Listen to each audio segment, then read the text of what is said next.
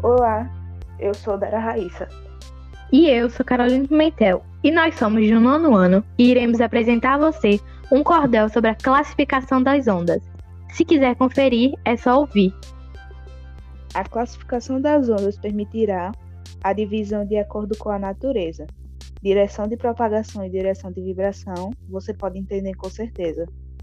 De acordo com sua natureza, a onda tem sua classificação mecânica, eletromagnética ou gravitacional, tendo de acordo as suas direções de propagação.